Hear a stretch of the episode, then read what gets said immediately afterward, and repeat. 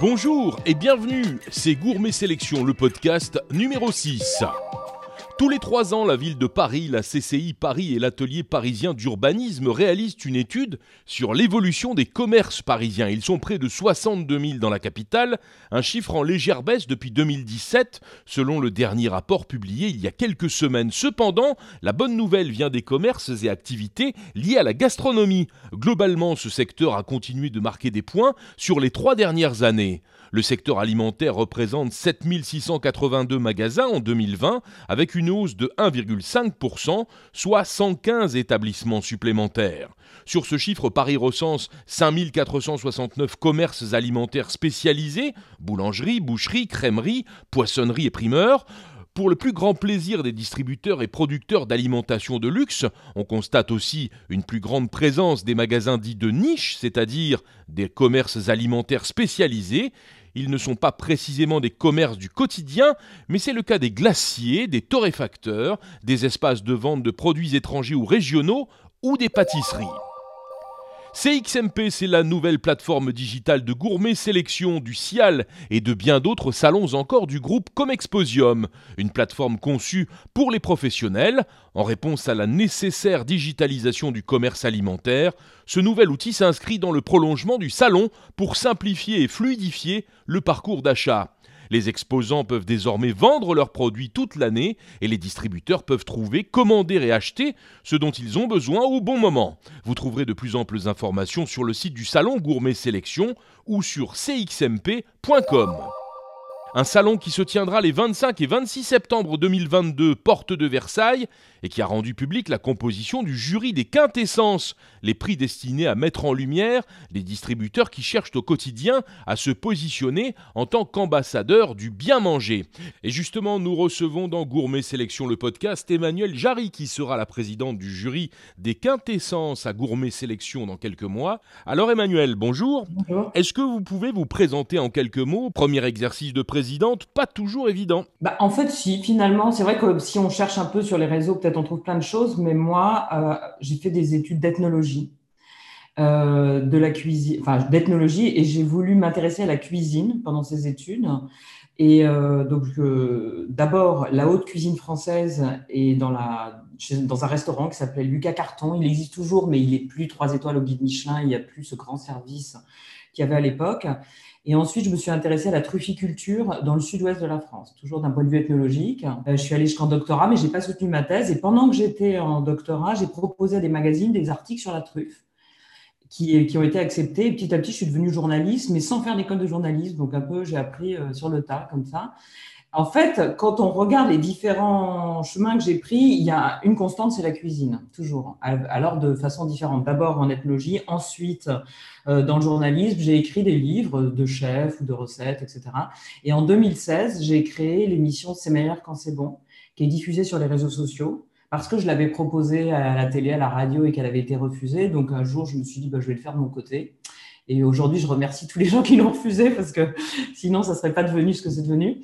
Et, euh, donc voilà, maintenant, je, tourne des vidéos chez des producteurs, dans des boutiques, dans des épiceries, par exemple, euh, chez des restaurateurs, un peu partout, et aussi des vidéos de recettes. On peut résumer tout ça en une formule défenseuse du bien manger? Oui, c'est ça. Alors, bien manger, qu'est-ce que ça veut dire? Souvent, on me pose cette question, ça c'est important.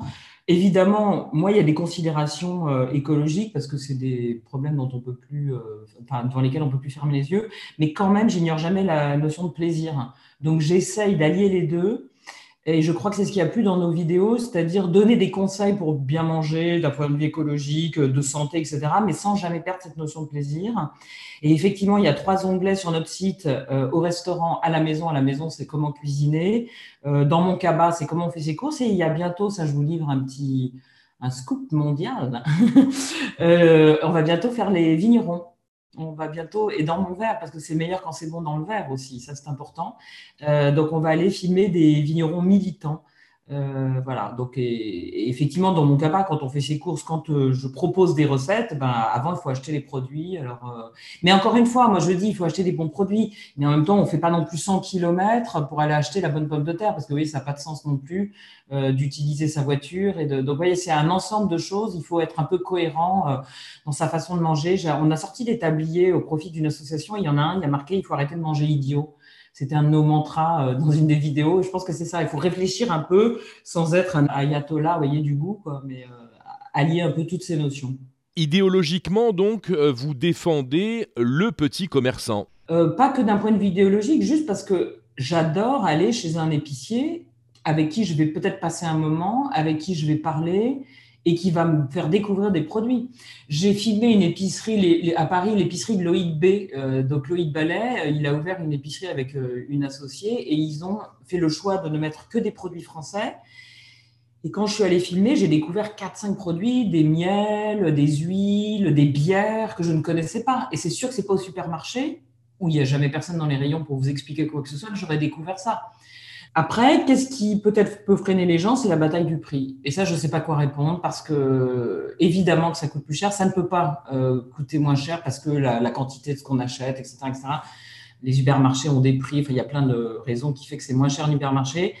Euh, si on n'a pas les moyens, ben on n'a pas les moyens. Et après, c'est toujours pareil, c'est des choix. Moi, je préfère mettre de l'argent dans mon alimentation que dans autre chose. Mais je comprends qu'on puisse dire, ah non, moi, je préfère mettre de l'argent dans mes loisirs ou dans mon iPhone. Et ça, je ne le blâme pas du tout. Chacun fait ses choix. Mais voilà. C'est sûr que ça ne peut pas euh, coûter zéro, quoi. Ça peut pas.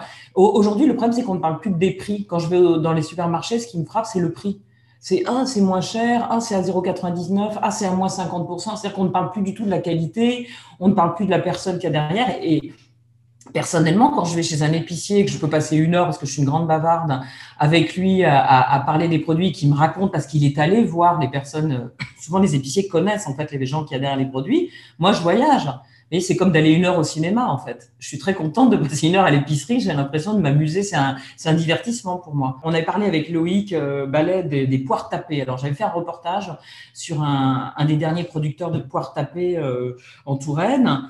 C'est extraordinaire parce que là, euh, Loïc, il va vous raconter, si vous n'y êtes pas allé comme moi, euh, bah, c'est quoi les poires tapées? C'était au Moyen-Âge, c'était une façon de conserver les poires quand on avait au, à la fin de l'été énormément de poires. Donc, on les assèche dans des fours et ensuite on les tape parce qu'il reste toujours de l'air là où il y a euh, les pépins de la poire. Vous voyez, il y a ce, cet endroit donc, pour que l'air disparaisse et que la poire puisse se conserver. Et euh, ça fait une poire toute sèche, c'est des fruits secs. Aujourd'hui, on consomme, par exemple, si on fait du sport, on dit qu'il faut consommer des fruits secs, on va faire, on va consommer des abricots et tout. Tout ça, ça vient de l'étranger. Et eh ben nous, on a nos, nos fruits secs en France, c'est les poires, les poires tapées. Ben, voilà, si vous n'avez pas été faire un reportage euh, à Rivarennes chez le monsieur qui fait les poires tapées, vous allez dans, chez un épicier qui les vend, il va vous raconter tout ça. Franchement, c'est un voyage. Quoi. Ça reste du loisir et ça, ça se paye. Et voilà, mais c'est des choix, chacun fait comme il veut. Je dis toujours ça aussi parce que je suis pas là pour, euh, faire des leçons, vous voyez, on fait comme on peut quand même dans ce monde un peu complexe quand même aujourd'hui.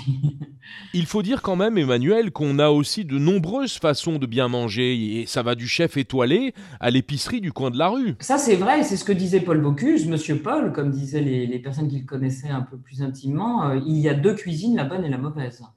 Et donc, euh, effectivement, du côté de la bonne, ça peut être étoilé, Régis Marcon, formidable cuisine de champignons, etc. Et aussi, mais alors, et aussi la charcuterie avec euh, le bon pain, etc. Moi, je filme très peu les étoilés. J'irai peut-être en filmer quelques-uns, mais pourquoi je les filme peu? Parce que c'est accessible à très peu de personnes et que même moi, à titre personnel, la dernière fois que je suis allée dans un 3 étoiles, ça remonte à plusieurs années, vous voyez euh, c'est pas tous les jours qu'on peut mettre 300 euros par personne dans un repas. Donc c'est pour ça, je, je, je filme aussi au prorata des possibilités des gens qui nous regardent. Euh, mais effectivement, euh, par exemple, là, on va commencer. Donc, les épiceries, on, les a, on a commencé à les filmer, on va continuer. On va commencer à filmer aussi une série sur la boulangerie. Parce que quand je vais en Bourgogne, moi, par exemple, j'adore les gougères. Et je peux faire mon repas d'une grosse gougère dans laquelle il y a peut-être un peu de béchamel et du jambon. Vous voyez Donc, c'est l'idée de donner des adresses au sens large pour tout le monde, parce que aussi quand on est avec des enfants qui ont 4-5 ans, aller au restaurant, c'est pas toujours simple, il n'y a pas toujours un menu enfant. Donc parfois s'arrêter dans une bonne boulangerie, c'est bien aussi. Et on achète, vous voyez, des choses un peu salées, sucrées. Donc vraiment, c'est l'idée au sens large de donner des bonnes adresses. Pas forcément de s'attabler, mais comment on fait pour bien manger. Et franchement, l'épicerie, euh, c'est une super solution. Et puis, il y a une autre chose, quand je voyage, moi, si je, suis en voiture, alors là, le coffre est rempli de choses. Et si je suis en train, c'est j'ai deux valises, je suis un vrai euh, bête de somme et je porte des choses, je rapporte toujours énormément de trucs.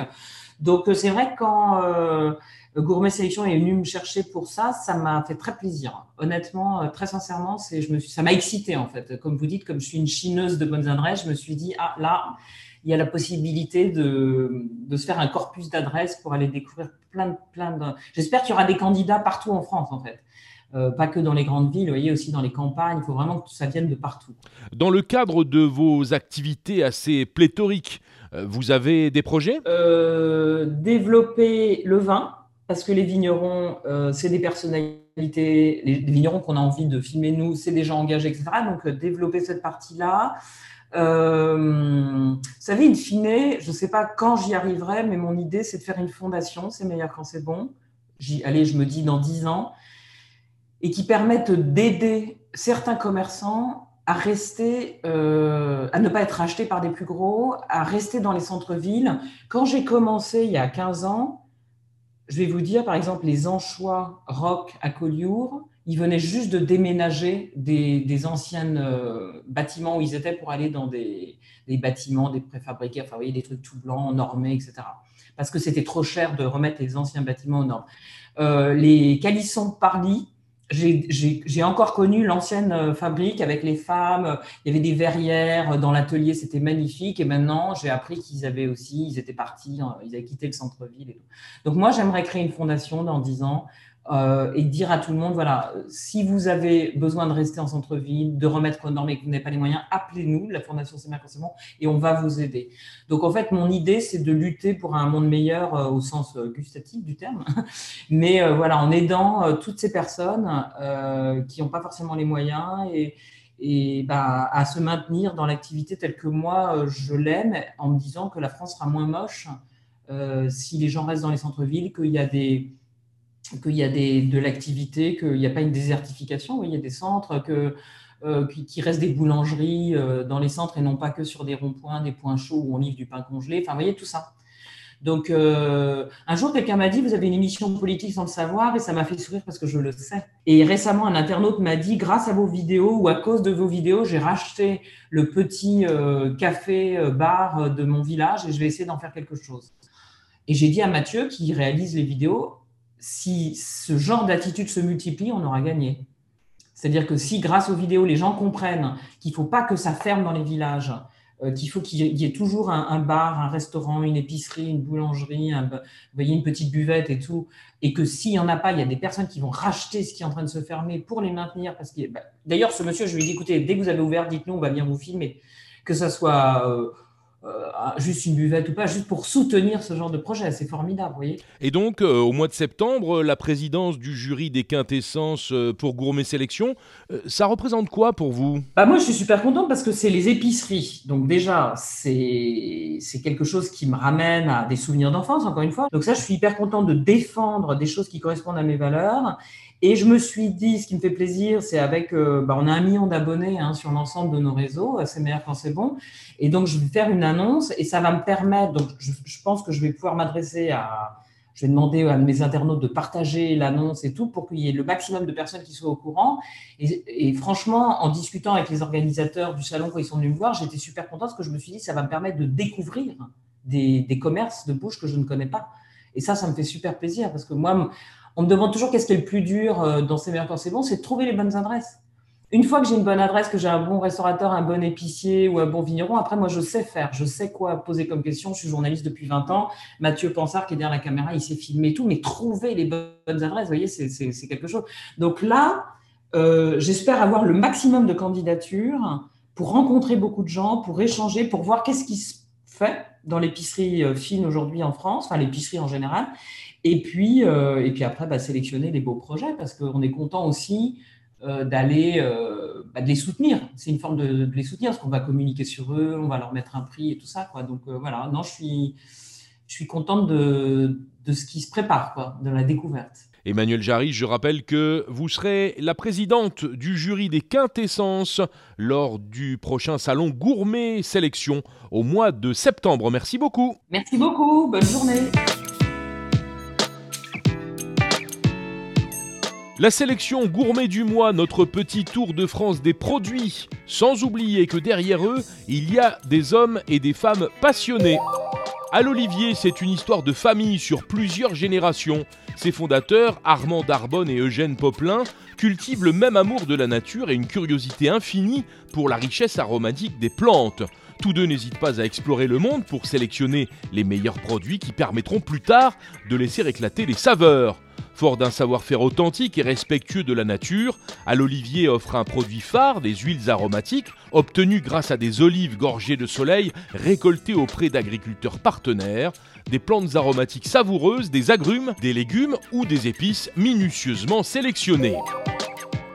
Gros plan sur Néo Gourmet, une société de confection de biscuits artisanaux bio sans sucres ajoutés, un projet qu'a rejoint le chef étoilé Thierry Marx en 2019, séduit par le concept et les valeurs de cette start-up.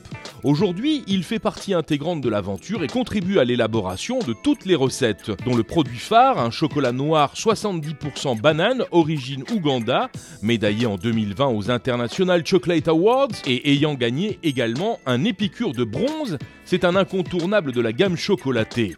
Mais l'arrivée en septembre dernier de la tablette Congo Noir 70% cœur fondant noisette pourrait bien le détrôner prochainement. Néo Gourmet est en train de créer sa propre manufacture de chocolat afin de pouvoir proposer encore plus de délices chocolatées moins sucrées.